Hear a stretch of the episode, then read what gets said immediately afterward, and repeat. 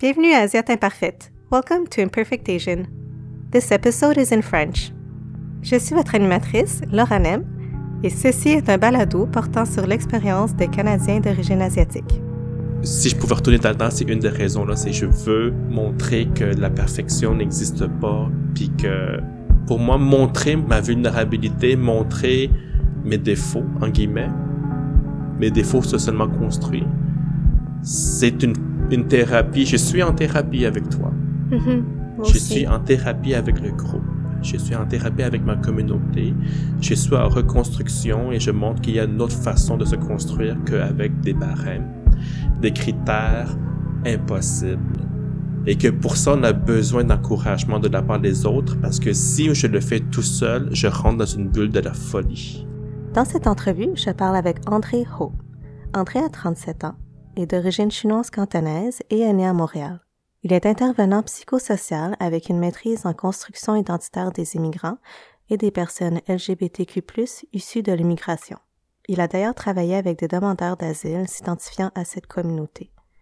Il a aussi participé au documentaire Briser le code, diffusé en 2020 par Télé-Québec. La conversation que j'ai eue avec lui a été difficile parce qu'on a revisité des vécus douloureux. On a parlé de son coming out, du sacrifice, du deuil et de l'identité. André a une façon de mettre des mots sur les expériences qui est percutante, puissante, fidèle aux sentiments. J'espère que cette conversation résonnera avec vous comme elle l'a fait pour moi. La voici. Comment penses-tu être un Asiate imparfait? Comment je pense être une asiate imparfaite? Ben, premièrement, je suis nul en sciences. Euh, les mathématiques qui dépassent euh, le calcul intégral et différentiel, je comprends rien. Euh, deuxièmement, je suis gay, donc je fais partie de la communauté LGBTQ+, donc ça aussi, je suis un asiatique imparfait. Euh, ensuite, quoi d'autre? Euh, je travaille dans le milieu social, donc euh, je ne suis ni médecin, ni ingénieur. T'es pauvre. Oui, je suis pauvre, très pauvre. Euh, je parle chinois cantonais, mais j'en ai beaucoup, beaucoup perdu. Ma maîtrise linguistique est de niveau intermédiaire, voire infantin. Moi aussi. C'est ça. Si j'allais en Chine, j'aurais un petit peu de difficulté pour communiquer là, aisément ce que je veux. Ok. Ouais. C'est quoi ton... On rentre dans le vif du sujet. C'est quoi ton sentiment en tant que Québécois? Mon sentiment, il est aussi imparfait que mon identité euh, chinoise ou mon identité québécoise. Mon sentiment est vraiment imparfait. Euh, puis je pense que c'est ça la beauté de la chose, c'est reconnaître qu'on peut être bien au Québec, c'est reconnaître que nous sommes dans un environnement privilégié pour mener des combats sociaux. Mais quand on parle de combats sociaux, on choisit généralement des, enjeux, des combats qui nous concernent. Et dans mon contexte, c'est vraiment tout ce qui est en termes de la phobie de la diversité sexuelle, donc l'homophobie, transphobie, queerphobie, et etc. Et le racisme. Ce sont vraiment deux enjeux qui représentent l'intersection de mon identité. Et mon sentiment, il est conflictuel. Parce que quand je parle que je me sens pas bien en tant que Québécois, euh, je heurte beaucoup de gens parce que je suis quand même choyé dans la vie. J'ai beaucoup de, de Québécois blancs de souche, là, on va dire ça comme ça, euh, qui m'aiment beaucoup, qui ont beaucoup de sentiments positifs, de sentiments sains à mon égard. Et que quand je dis que je me sens pas bien, ça leur heurte eux. Alors que c'est pas eux qui me font du mal, mais le système. Ils prennent personnel. Ils prennent personnel alors qu'ils devraient pas. Et ils se sentent coupables par la suite. Mais, mais c'est le système, c'est les politiques, c'est ce que j'ai vécu au primaire, c'est ce que j'ai vécu au secondaire.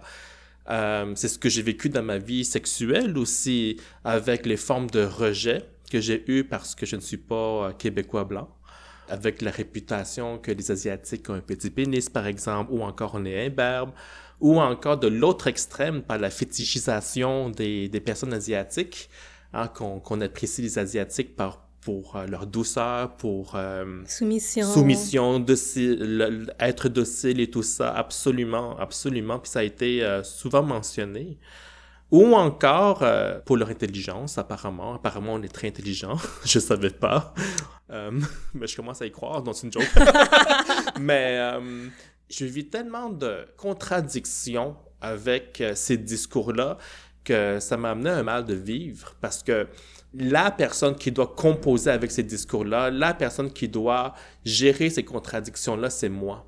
Euh, quand un encouragement du jour au lendemain peut devenir une trahison, c'est difficile à gérer. Qu'est-ce que tu veux dire par là? À l'école primaire, euh, on, m'encourageait beaucoup. Ah, mon Dieu, t'es un Chinois, t'es bon à l'école, ça va bien. Euh, mes parents m'ont éduqué à être très, très, très compétitif où euh, je devais être le meilleur. De ta classe ou de ma classe, de, tout le monde. Non, de tout le monde.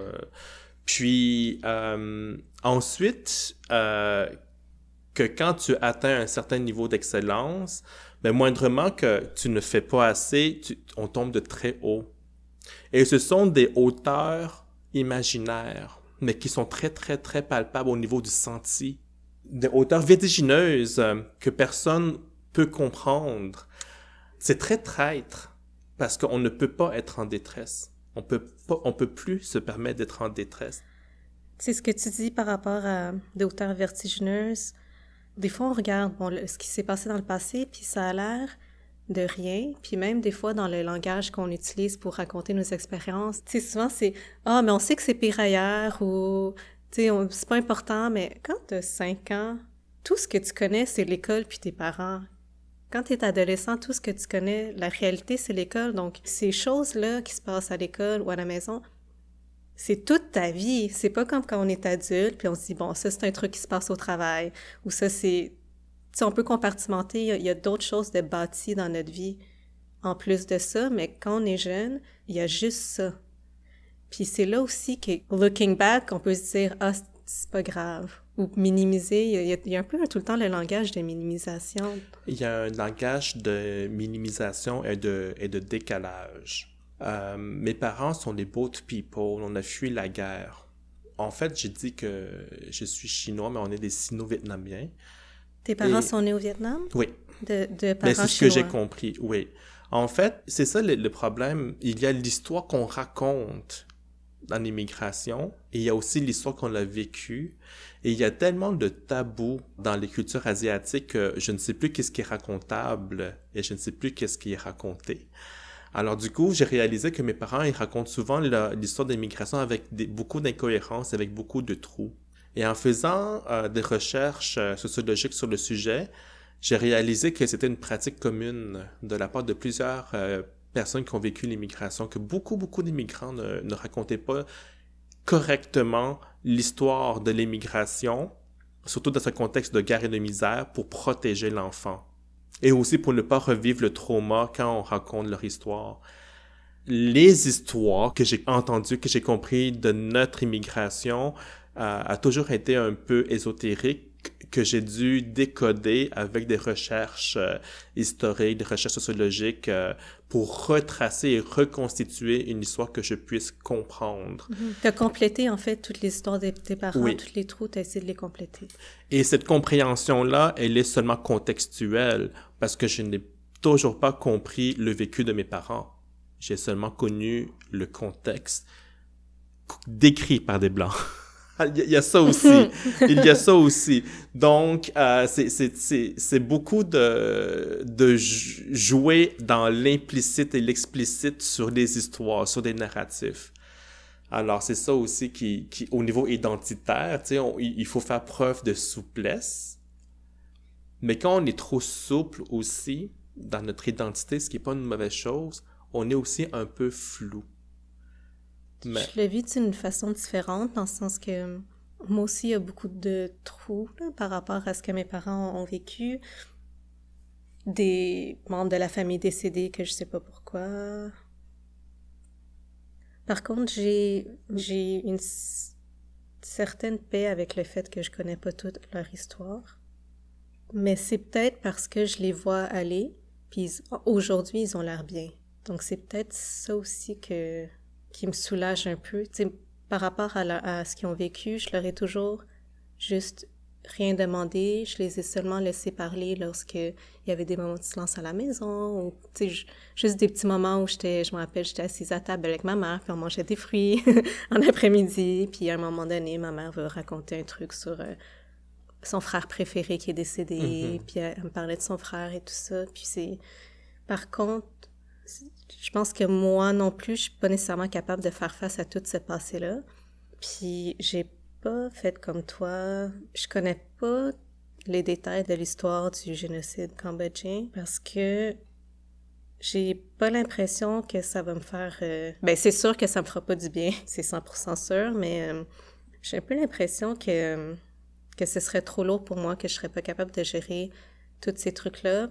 Puis, pour les gens qui ont pas ça dans leur famille, aller investiguer un passé traumatique de ses parents, je pourrais le comparer à, disons, que vous apprenez que votre mère s'est faite violer d'une façon très violente, puis vous avez accès au dossier policier puis que vous lisez le dossier policier de tout ce qui lui a été fait, puis vous voyez des photos.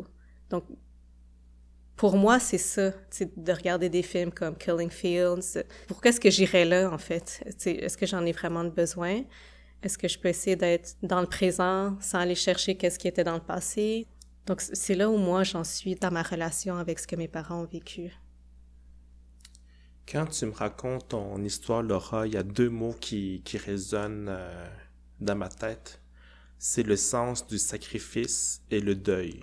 J'ai vécu beaucoup de deuil. Ma sexualité en tant qu'homosexuel a été un grand facteur de deuil aussi. Quand j'ai su que j'étais gay puis que hmm, ma famille n'allait pas nécessairement l'accepter, j'ai déjà fait un deuil. Et pour répondre à ta question, non, je ne fouillerai pas plus parce que il y a un lien qui s'est effrité et qui est très très difficile à réparer. Euh, qui est le, le, rejet de mon identité, ben, de mon orientation sexuelle. J'ai envie de parler de, de, de mon coming out. Euh, quand mes, mes, parents ont su que j'étais gay, on a passé trois jours sans se parler, on a fait du mutisme. T'habites encore à la maison? Oui, j'avais 18 ans. Okay. On avait passé trois jours sans se parler. Et après, du jour au lendemain, on faisait comme si rien n'était passé. Et euh, pendant littéralement 18 ans, c'est-à-dire jusqu'à maintenant, on n'a jamais reparlé de ma sexualité avec mes parents. Et euh, j'en ai parlé avec mes, mes sœurs, que finalement, la glace est cassée, mais le confort n'y est toujours pas. J'avais une patronne qui m'avait posé la question, André, comment tes parents peuvent t'aimer à 100% si ils ne te connaissent pas à 100%? c'est ça la, la, la, la, folie de la chose, c'est que dans les yeux d'une personne occidentale, et que je pense qu'il est quand même de la logique occidentale, il voit ça comme un trou. Mm-hmm. Alors que dans mon contexte, on, c'est pas qu'ils me connaissent pas à 100%, c'est qu'on doit sacrifier la parole. On doit sacrifier une partie de notre confort, de notre identité pour sauvegarder le lien si mes parents acceptaient que le fait que je sois gay, ça veut dire qu'ils doivent couper des liens avec toute une communauté, voir les membres de la famille, juste pour moi. Et dans le contexte de mes parents, ils peuvent pas se permettre parce que sinon ils seraient vraiment, vraiment seuls au monde. Et moi, si je revendiquais une acceptation de la part de mes parents, je sais que je provoquerais des blessures incommensurables, voire inguérissables, que eux n'ont pas nécessairement les moyens pour guérir, pour gérer ça, tu mhm. Donc c'est un sacrifice mutuel parce que eux ils préfèrent le silence que me rejeter clairement. Et moi, je comprends clairement que je dois accepter ce silence pour sauvegarder un temps soit peu cette relation difficile. Toutes les mots que tu dis en ce moment, tu as découvert ça par toi-même? Avec beaucoup de thérapie, avec mes études en travail social, ma maîtrise ça, ça a été difficile. J'ai fait quatre séances de six mois de psychothérapie avec une psychologue pour parler de ces enjeux-là. C'est sûr qu'il y avait un contexte de, dépression, de burn-out aussi. C'était une longue quête identitaire. Oh, l'expérience est difficile, ça c'est sûr, ça c'est sûr. Mais c'est ça l'imperfection. Euh, je peux vivre mes peines identitaires, mais aussi avoir des relations saines des relations amoureuses réalistes en même temps. Il y a beaucoup de choses que tu as dit, là, puis euh, ben, ta dernière phrase, on peut vivre quelque chose de difficile puis avoir des relations saines en même temps, puis aussi de sacrifier une partie de nous avec nos parents. On peut aimer nos parents, puis nos parents peuvent nous aimer pour vrai. En fait, le fait que il y a une partie de toi que tu montres pas à tes parents ne veut pas dire qu'ils t'aiment pas. Le fait que je n'impose pas ma sexualité à ma famille, à mes parents, est le plus grand preuve d'amour que je peux faire pour eux. Mm-hmm. Et ça me dérange pas. Parce que c'est une paix qu'on s'achète mutuellement, puis c'est de bonne guerre.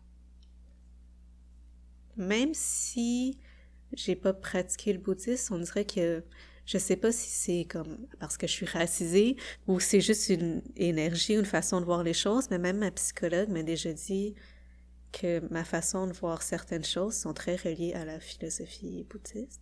Toi, comment c'était la spiritualité chez toi? On est euh, un mélange de taoïste, bouddhiste.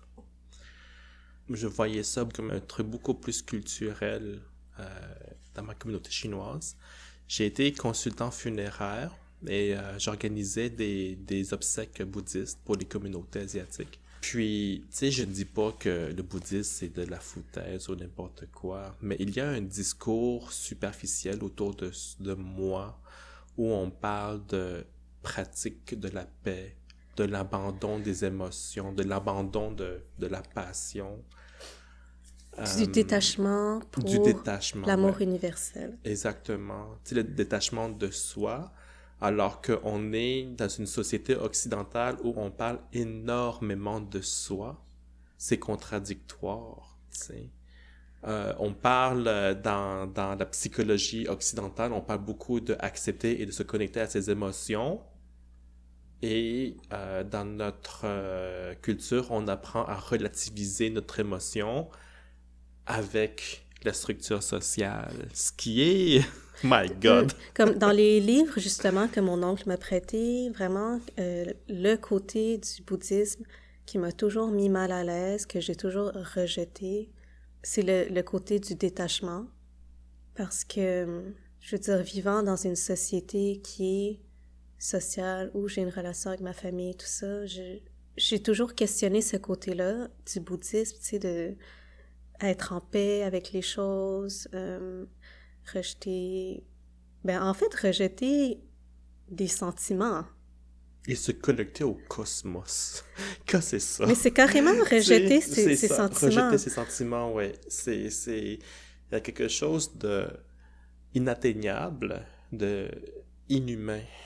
Et il y a aussi une culture de, de la culpabilité et des maturités que une personne qui se montre émotive, on la traite d'immature, on la traite d'enfantin, parce qu'elle n'est pas capable de gérer ou elle n'est pas capable de... Alors que, bon Dieu... Mais euh, alors qu'il y a une immaturité émotionnelle hyper élevée de ne pas faire face à ses, exactement, émotions, exactement. de ne pas se créer des façons de, de grandir, de gérer ces émotions-là. Tu sais, les, les relation dans la culture occidentale, on, on, parle de nos besoins, on parle de nos émotions, puis tout ça, mais dans la culture euh, asiatique euh, de l'Est, du moins, c'est non. comme non, là, on va pas parler du problème. Bon, on s'est fâché, puis là, on fait comme si de rien n'était.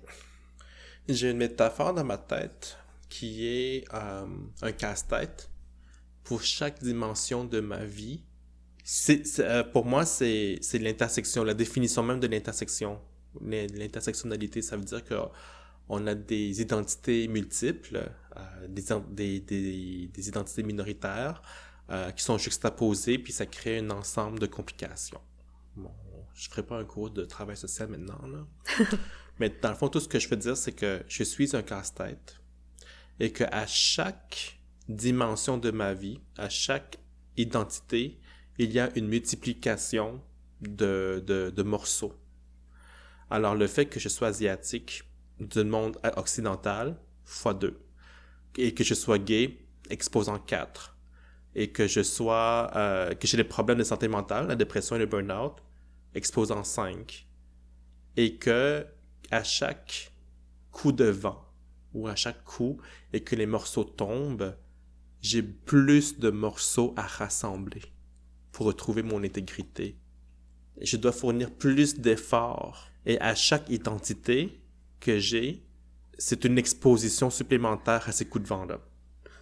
qu'est-ce qui est difficile, je veux dire, en tant qu'humain, on peut pas comparer nos malheurs parce que aussi, les gens vont se comparer, tu sais, quand chacun regarde notre propre vie, je regarde les pires moments de ma vie, les meilleurs moments, puis c'est ça mon...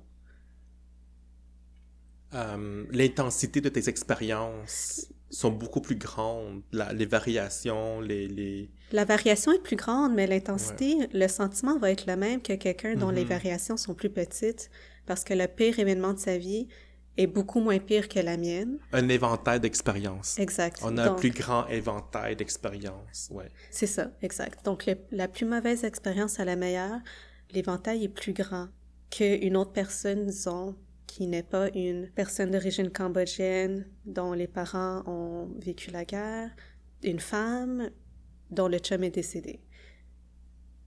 Donc, disons, moi, mon éventail est beaucoup plus grand qu'une personne dont le pire moment de sa vie, c'était de perdre son travail. Sauf que l'intensité de mon émotion est pas plus grande.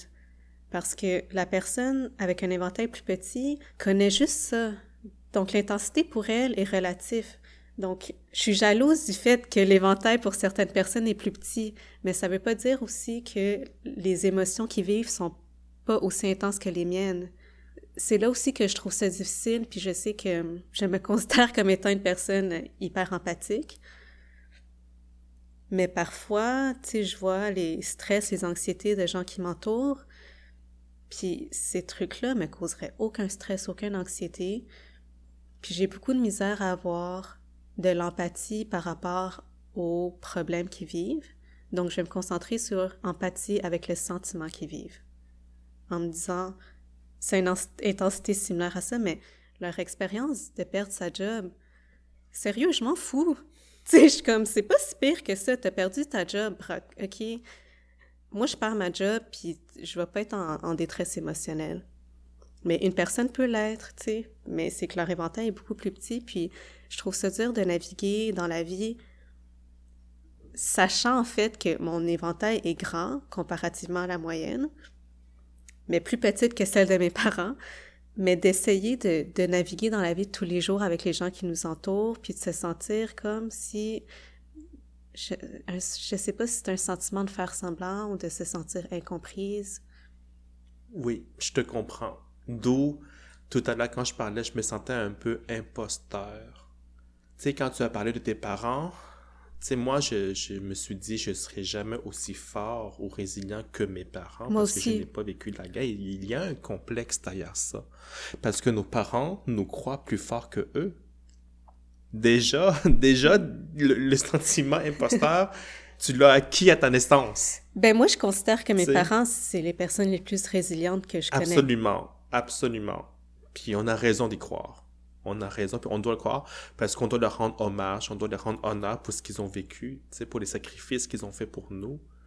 Et nos parents nous voient comme d'un potentiel infini, plus, plus fort que eux probablement, et que nous, quand on regarde leur vécu, on est, il y a un mal à l'aise, il y a un malaise, pardon, qui est réel, qui est constant, qui est intégrant de, de, Elle est tout le temps notre là. identité. Elle est tout le temps là, en fait. Elle est- c'est- elle est- oui, exactement. Et que nous, on doit faire acte de reconnaissance des sacrifices et des difficultés que nos parents ont vécues implique dangereusement le fait qu'on doit aussi se performer. On n'a pas le choix et on doit, on, on- on a un lien spécial, euh, historique, social, qui fait que on, on doit performer et ne pas le faire crée une autre blessure. Tu sais, comme, c'est pas, c'était pas vraiment une option, c'était une réparation qu'on doit faire. Puis il faut que les gens comprennent que je pense, je pense que c'est toi qui m'avais dit ça que les nos parents ont vraiment tout sacrifié pour nous, ont bossé pour nous, se sont forcés pour m'acheter du beau linge, des trucs aussi simples que ça pour que j'ai pas l'air de l'enfant pauvre à l'école. Donc pour eux aussi le- leur succès en tant que de vie, tu sais, ça passe par nous. Ouais. Tu sais, moi, je, je- je suis fière des choses euh, que j'ai accomplies. Ben, que je suis fière de qui j'ai été dans la vie. Puis, euh, je considère que j'ai comme réussi. euh, pas nécessairement en termes matériels ou carrière, mais juste les gens qui m'entourent, les amis que j'ai, les relations que j'ai été capable de garder. les aventures que j'ai eues aussi, toutes les choses que j'ai vécues. Mais mes parents, eux, je veux dire, ils ont vécu la guerre, sont venus ici, ils ont travaillé, bon, 60, 80 heures par semaine, travail d'ouvrier. Donc, eux, vraiment, leur espoir de ce qu'ils ont créé, c'est vraiment à travers ma soeur et moi. Donc, leur cœur est dans mon cœur, ou mon cœur est dans leur cœur. Donc, ils vivent à travers nous. Leur succès est à travers nous. Il y a beaucoup de sentiments de satisfaction dans la vie qui vont vivre à travers nous. Donc, c'est beaucoup de se dire, c'est pas à travers leur vie qu'ils vont bâtir ça, c'est à travers la nôtre. C'est ça le, la complexité d'être asiatique en Occident. C'est qu'on a, on a trop de possibilités, ce qui n'est pas une critique, c'est un constat. C'est une liberté d'avoir... C'est une liberté, et, et, cette liberté-là me casse la tête. je l'apprécie, je l'apprécie, mais c'est comme les relations amoureuses. Hein? On, la veut, mais quand on en a une, ça casse, on, on se casse la tête. Puis. Euh... Est-ce que tu essaies de casser avec ton chum? Ah, non, non. non, non, c'est pas ça. mais, mais, mais euh, tu sais, c'est. faut y réfléchir. faut y réfléchir. Donc, il faut réfléchir à comment nos choix vont affecter nos parents, en même temps que comment nos choix vont nous affecter nous. Comment nous affecter nous parce que ça affecte nos parents, comment nous affecter nous parce que c'est pas ce qu'on veut faire dans la vie. Je ne dis pas que mes sœurs ont nécessairement une meilleure vie que la mienne. Pas du tout. Je ne me permettrai pas une telle grossièreté. Cependant, euh, mes sœurs qui ont réussi les études, qui sont ingénieurs, qui sont hétérosexuels, j'ai l'impression qu'ils ont réussi leur vie et, je suis envieux. Euh, moi, ma sexualité en tant qu'homosexuel, ça me sais, oui, j'ai vécu l'homophobie, mais c'est pas l'homophobie qui me fait le plus mal, mais euh, c'est plus euh, le deuil que je dois vivre avec mes parents en lien avec ma sexualité qui me fait mal, parce que l'homophobie, je peux la gérer. Mm-hmm. Le deuil, c'est une autre histoire, tu sais. Mm-hmm. Alors, c'est ça, comme, tu sais, asiatique imparfait, c'est le fait de ne pas pouvoir suivre euh, les traditions, suivre les chemins qui, qu'on nous propose ou qui sont imposés, euh, vivre le deuil et s'assumer si on a une autre forme d'identité plus atypique. Là, on a comme nagé à contre-courant. C'est ça. Puis, et c'est épuisant. C'est épuisant, puis le fait qu'il n'y a pas beaucoup de communication aussi, la première fois que j'ai fait la thérapie, j'avais, je crois, 23 ans. Puis, avant de faire ce un an de thérapie-là avec la psychologue que j'ai encore aujourd'hui, j'étais pas capable de parler. Littéralement, mes copains, lorsqu'il y avait des problèmes de couple, pouvaient attendre pendant une, on peut attendre une heure dans le silence avant que je sois capable de dire ce qui me dérangeait. Hmm. Puis, je sentais physiquement quelque chose dans ma gorge c'est mon sentiment pris dans la gorge, je le sentais physiquement. Puis ça, c'est quelque chose que vraiment que j'ai appris de, mes parents. J'ai appris d'eux, que j'ai observé d'eux. Puis aussi, j'ai vu qu'il n'y avait pas l'espace non plus pour que je m'exprime. Puis ce processus-là, débloquer ma gorge, on va dire, a été tellement douloureux. Puis ma thérapeute, qu'est-ce qu'elle a fait? C'est qu'elle me donnait des exercices à chaque semaine, puis elle me disait Bon, t'es en train de t'isoler en ce moment, est-ce que tu peux appeler quelqu'un? J'appelais quelqu'un. Après, ah, est-ce que tu peux peut-être, cette semaine, tu peux peut-être essayer d'inviter quelqu'un chez toi? J'ai invité quelqu'un chez moi. Puis à un moment donné, je m'étais assez pratiquée pour que j'ai plus besoin de lui parler parce que j'avais réussi à juste débloquer ce truc-là, puis j'avais réussi à juste parler à mes amis quand j'en avais besoin, le dire clairement quand j'ai besoin, puis maintenant on dirait que sometimes I can't shut up, tu sais, genre, j'ai comme, des fois j'ai juste trop d'émotions puis je vais le dire, mais reste qu'avec mes parents, puis même avec ma sœur, que j'aime beaucoup, je suis encore pas capable de parler à ces personnes-là.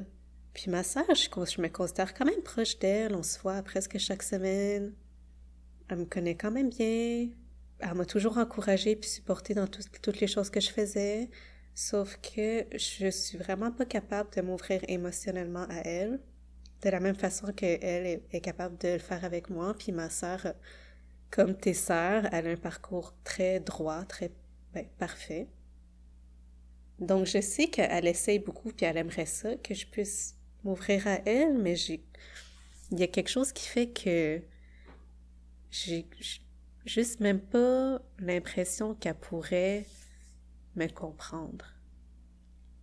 Puis on a juste un an et demi de différence, elle est plus âgée que.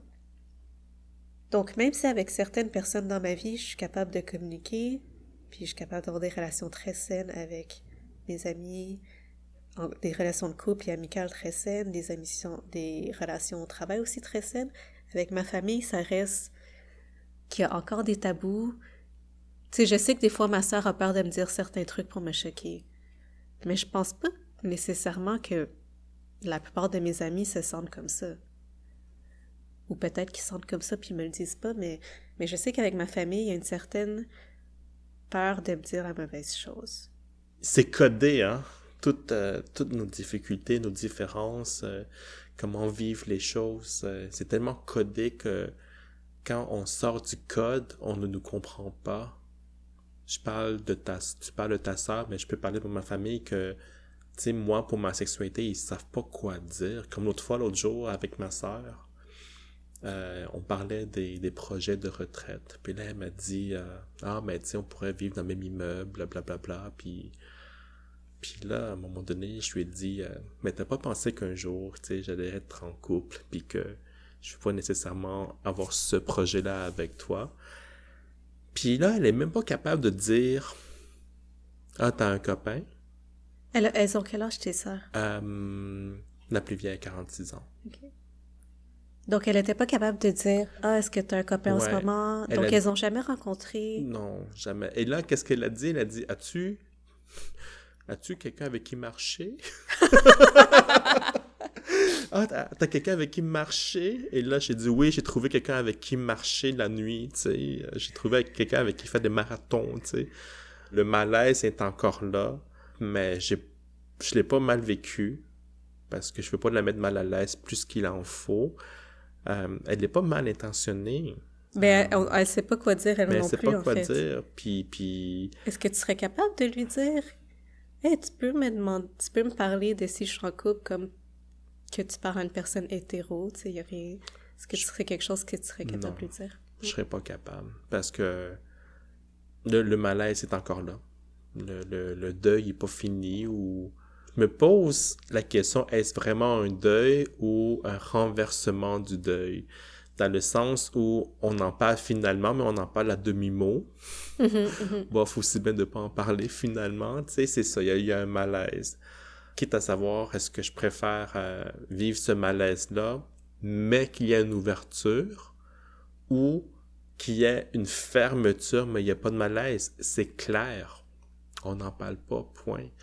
Puis le, le choix, il est difficile, tu sais. Peut-être qu'un jour, tu vas changer d'idée. Peut-être qu'un jour, je vais changer d'idée. Ou peut-être qu'un jour, elle va changer d'idée. Je ne sais pas. Mais, tu sais, euh, si la tendance se maintient, au bout de 18 ans, bon, écoute, je suis patient, mais... Est-ce que tu serais à l'aise de leur partager le podcast qu'on fait aujourd'hui à ta famille? Je laisse euh, le destin faire son travail, mais je ne vais pas activer comme tu vas pas leur envoyer le lien. Non, je ne ferai pas. Mais vois-tu, quand j'ai participé le documentaire euh, Briser le code, elles m'ont, elles m'ont vu. Elles m'ont, ils n'ont pas beaucoup réagi. On dit, ah, on t'a vu. Il n'y a même pas eu de félicitations. C'est juste, on t'a vu. C'est bien. Point. Il euh, y a un malaise hein, d'être de s'exposer là puis surtout euh, tu sais voir un asiatique s'exposer puis revendiquer une société plus juste et égalitaire euh, c'est la dernière chose que mes parents voudraient là tu sais déranger oui c'est quoi euh, ben, de ton expérience avec tes études c'est quoi les les plus gros enjeux de santé mentale pour les asiatiques la communauté asiatique au Québec? Um, je vais essayer d'être synthétique ou de, de moins d'être clair. Mm -hmm. Mais là, je vais casser la glace avec euh, le propos suivant.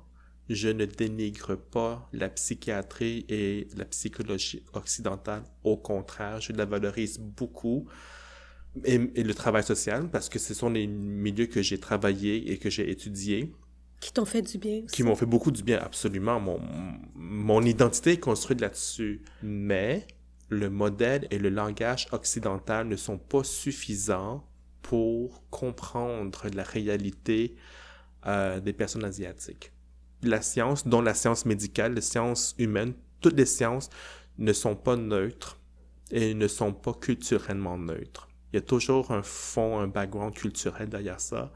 Et euh, ça va de même avec euh, la science de la santé. Donc, quand on parle de la relation d'aide, quand on parle euh, de la psychiatrie, de la santé mentale, l'écoute et tout ça, il y a toujours un contexte culturel. Et dans notre contexte, c'est le contexte occidental où on valorise beaucoup l'affirmation de soi, être en contact avec ses émotions, euh, le bonheur individuel, hein, ce qu'on dit des, des valeurs hyper modernes, les valeurs d'actualité, justice sociale. Quand on parle de travail social, les valeurs, c'est autonomisation, l'autonomie et la justice sociale en, en, travail social.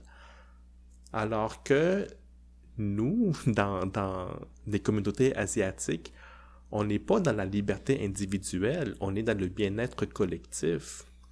Notre euh, logique du bonheur est beaucoup teintée dans la logique du culte des ancêtres. Un bonheur euh, spirituel, donc euh, basé sur une, une imagerie mentale qui parle de l'hégémonie astrale, cosmique et tout ça, là, un peu ésotérique. On n'est pas dans l'affirmation de soi, on est dans la négociation constante avec notre communauté. Alors, euh, quand on parle de notre santé mentale, quand on n'est pas déjà avec les mêmes barèmes d'évaluation.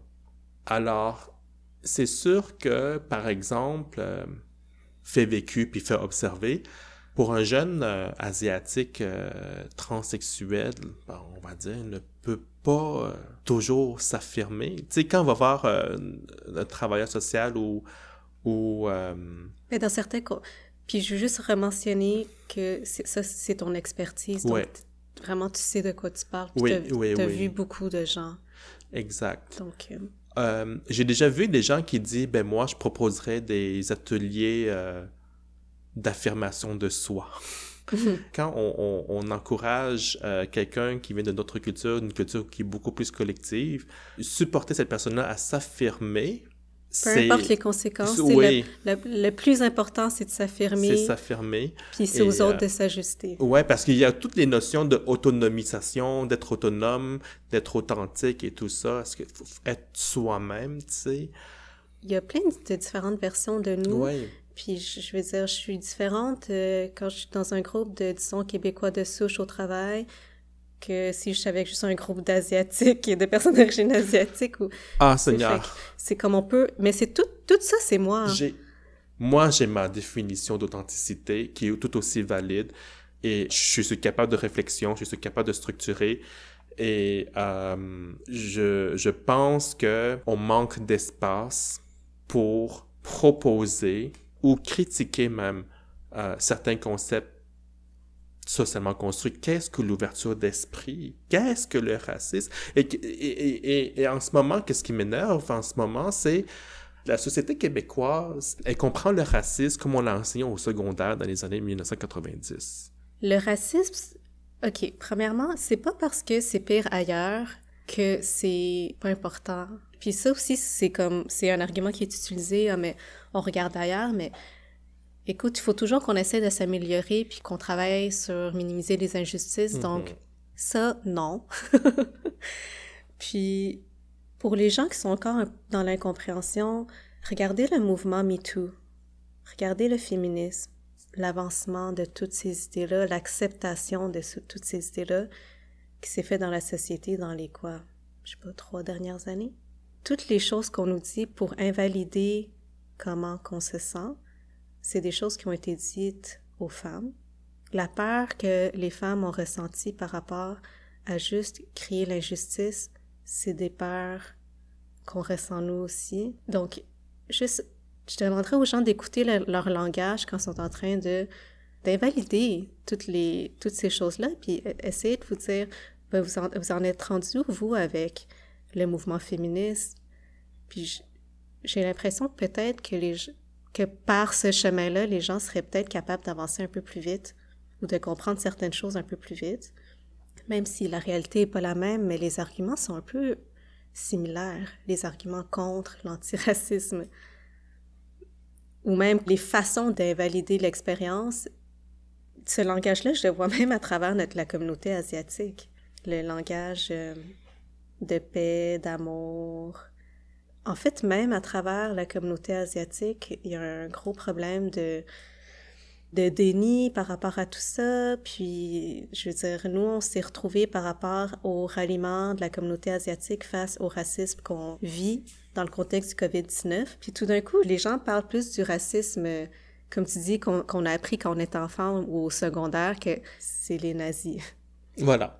Je t'ai pas frappé, je suis pas raciste. Non, mais c'est comme dans le contexte actuel où je vis à Montréal, je m'en fous de ce racisme-là. Comme, oui, ça fait chier, puis je veux, ça va m'affecter, mais celui qui m'affecte le plus, c'est le racisme systémique. Qu'est-ce qui doit être fait, en fait, en ce moment? Continuer ce qu'on fait. Parler. Parler. Tu sais, euh, je ne pense pas que c'est une communauté ou une personne qui doit régler le problème systémique, le racisme systémique. Je pense que chacun a sa part à faire dans son contexte, dans sa zone. Premièrement, moi, j'encourage fortement aux communautés racisées de parler, de prendre la parole et de pratiquer à parler, parler, parler, parce qu'un jour, on va avoir quelqu'un à côté de soi qui va jouer l'avocat du diable et qui va dire, j'ai pas vu ça comme ça. Mm. Ah, t'as pas bien compris la situation. Et si on ne sait pas pratiquer à parler, on va se taire. Alors parler entre nous, parler de ses émotions, parler de ses agressions, préparer mentalement des répliques pour dénoncer, parce que des barrières sociales, ça existe et nous en vivons tous les jours. Et nous avons aussi internalisé, intériorisé, je ne sais plus quel terme utiliser, des barrières psychologiques qui fait que on doit surmonter cette barrière pour valider, pour revendiquer notre parole, pour pouvoir sortir notre narratif, sais, et défendre notre narratif. Et ça prend beaucoup, beaucoup de pratique, ça prend un espace, et surtout, ça prend des relations humaines pour le faire. Tu sais, je peux pas dire universellement qu'est-ce qu'on peut faire pour euh, vaincre le racisme systémique. Si je pouvais, je serais déjà Dieu. Je tu es Dieu, qui Mais bon, mais avec toute humilité, avec mon expérience, ça prend du courage d'énoncer, ça prend une certaine force de caractère, mais ça prend beaucoup de résilience, ça prend beaucoup de... Il y a des risques, il y a des risques associés, je, je, je le sais, je le sais. Je peux pas aider tout le monde, ce qui est triste, mais bon. Mais je peux aider les gens à aider d'autres mondes, mm-hmm. qui vont aider d'autres mondes qui vont aider tout le monde. Puis je pense que c'est ça qu'on est en train de faire, Laura, avec euh, ce podcast.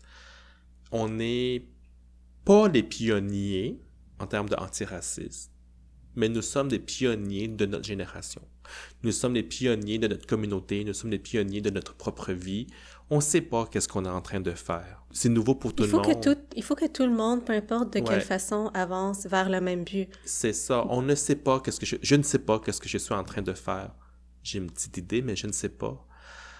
C'est pour ça que moi, j'ai dit, j'ai pas le choix d'avancer, fait que je vais avancer dans l'insécurité, dans l'incertitude, et je demande aux gens de la communauté de vivre cette incertitude et de nous encourager mutuellement. Et c'est ça qui va gérer l'incertitude. Il n'y a aucune recette miraculeuse pour vaincre le racisme. Alors, face à l'insécurité, la première chose qu'on a à faire, qu'on doit faire pour se protéger, c'est maintenir les liens, être diplomatique, ne pas déranger parce que nous sommes menacés. Nous ne sommes pas en danger dans un contexte où on crève pas de faim et on a un toit à la maison. Mais notre intégrité est menacée. Mon travail est menacé. Voilà. En tant que décoratrice dans le milieu culturel. On prend des risques. Mm-hmm on prend des risques. Mais ce courage-là, il n'est pas euh, ontologique, il vient pas naturellement à l'intérieur de moi. Quand j'ai fait le documentaire euh, Briser le code, Briser le code avec, euh, avec Fabrice Ville et beaucoup de collaborateurs et collaboratrices, j'ai eu beaucoup d'encouragement. J'ai eu beaucoup de, de soutien émotif, de soutien technique. On a énormément facilité mes tâches pour prendre la parole. J'ai aussi une longue histoire d'amour, d'amitié de soutien dans mon passé, dans, mon implication sociale, dans mon travail, qui m'ont donné du courage que j'ai emmagasiné précieusement dans une boîte que je dois sortir en cas de. Et c'est le moment j'ai ouvert cette boîte que je distribue et que j'encourage que d'autres gens vont prendre ce courage-là et qui vont mettre dans leur sacoche, sac à dos, culotte, n'importe où, on s'en fout. Gardez-le, ce courage-là, et ressortez-le plus tard et donnez-le à d'autres. Je ne suis pas une personne courageuse. Je suis une personne aimée. C'est ça toute la différence. Et c'est cet amour-là qui m'a donné du courage. Alors, c'est ça. Comment... Et c'est là que, que, je suis mal à l'aise à, chaque fois qu'on dit que je suis courageux. Non, parce que je sais que si je vais mal, j'ai quelqu'un qui va m'aider. Je pense la même chose que toi. Puis quand les gens me disent que je suis courageux, je suis très consciente que j'ai des piliers très forts dans ma vie puis, si j'avais pas ces personnes-là dans ma vie, que je, sais que je peux appeler à n'importe quelle heure de la nuit, chez qui je sais que je peux aller dormir si je me sens pas bien, pas en ce moment à cause du COVID-19, mais malheureusement, mais c'est grâce à eux que je prends autant de risques dans ma vie parce que je sais que peu, peu importe ce qui m'arrive, que ces personnes-là vont être dans ma vie. Puis, donc, c'est cet amour-là que je reçois des gens et que je donne aux, gens qui me permettent de prendre des risques, puis de me mettre à risque. Puis j'espère que je vais pouvoir continuer de faire ça. Puis j'espère que tu vas continuer à faire ce que tu fais parce que je, veux dire, je te regarde aller, puis j'ai l'impression, wow, André, je veux dire, tu es en train de, de, faire des choses formidables, puis de, de juste t'encourager plein de choses qui se passent dans la communauté. Puis c'est tellement beau de te voir aller. Même si tu essaies de, minimiser ton courage, parce que tu dis, ah, c'est grâce aux gens qui sont dans ma, vie, mais ça reste du courage. On a parlé beaucoup de, nos mal, beaucoup toi, tu as parlé de, ton mal-être, mais qu'est-ce que tu admires le plus chez toi? Genre une, une phrase ou quelques mots. Je pense que j'ai eu un don de charisme et que je maîtrise des vocabulaires. Des vocabulaires parce que il y a plusieurs langues, plusieurs contextes linguistiques que j'ai au niveau académique, au niveau et qu'est-ce que j'aime, c'est être capable de, de parler et de d'écrire des situations complexes. Oui, j'ai remarqué ça toi aussi. Merci. On me l'a souvent reflété. Ça, c'est grâce à, mon expérience d'être euh, enfant traducteur puis, qu'est-ce que j'aime de moi aussi, euh, en toute humilité, c'est que avec beaucoup de thérapie, et euh, je sais pas si mes psychologues vont, vont euh, m'entendre, mais j'aimerais ça que le monde soit capable de vivre la complexité comme je la vis, c'est-à-dire être capable de vivre dans les difficultés, mais vivre le bonheur en même temps. Tu peux pas, faut pas atteindre une image parfaite, tu sais. C'est pas facile, mais c'est une façon de terre à terre, tu sais. Puis on vit les deuils plus facilement, mais aussi on est, on, vit le, bonheur à sa juste valeur. Euh, on vit beaucoup plus le moment présent aussi, je pense. Euh, puis une question que je pose à tout le monde aussi. Qu'est-ce que tu aimerais dire à un André Haut de 18 ans? lâche la poutine. Sinon, qu'est-ce que j'aurais dit euh, entre haut de, de 18 ans? Ce serait hmm, mes parents même. Puis c'est vrai. De juste de savoir que c'est c'est un fait. C'est un fait. De pas questionner ça, en fait. Ouais. Puis que même s'il y a eu de la peine, la douleur derrière ça, c'est pas grave. C'est pas grave. Ça, c'est comme ça, c'est naturel. Mm-hmm. Ouais. Ouais, ouais, ouais. Tu sais, je, je, rends beaucoup hommage à mes parents par les médias, par mes écritures Facebook et tout ça, mais je ne suis incapable de les dire je t'aime ou de les rendre hommage en personne. Euh, ça fait partie de mes enjeux difficiles relationnels. C'est pas parce que je comprends le contexte des enjeux de mes parents que je suis capable de dealer avec. Mm. Et ça fait de moi la personne la plus reconnaissante, mais aussi la plus imparfaite. Oh, Ainsi soit-il. ça finit bien Voilà. le podcast. Hey, merci André Merci à de- toi. d'être venu. c'est, euh, ben, merci d'avoir partagé tout ça avec moi. Merci. Ça a été fort en émotion. Oui, on a tous les deux pleuré. Oh, Puis, je, Seigneur. puis je, tu sais, je, je sais qu'il y a des gens qui vont vraiment savoir de quoi qu'on parle. Puis, ben bravo. Bravo à toi. Merci. Merci, Emmanuel. Voilà. Mon Dieu, c'était une, une psychothérapie de deux heures. Voilà André.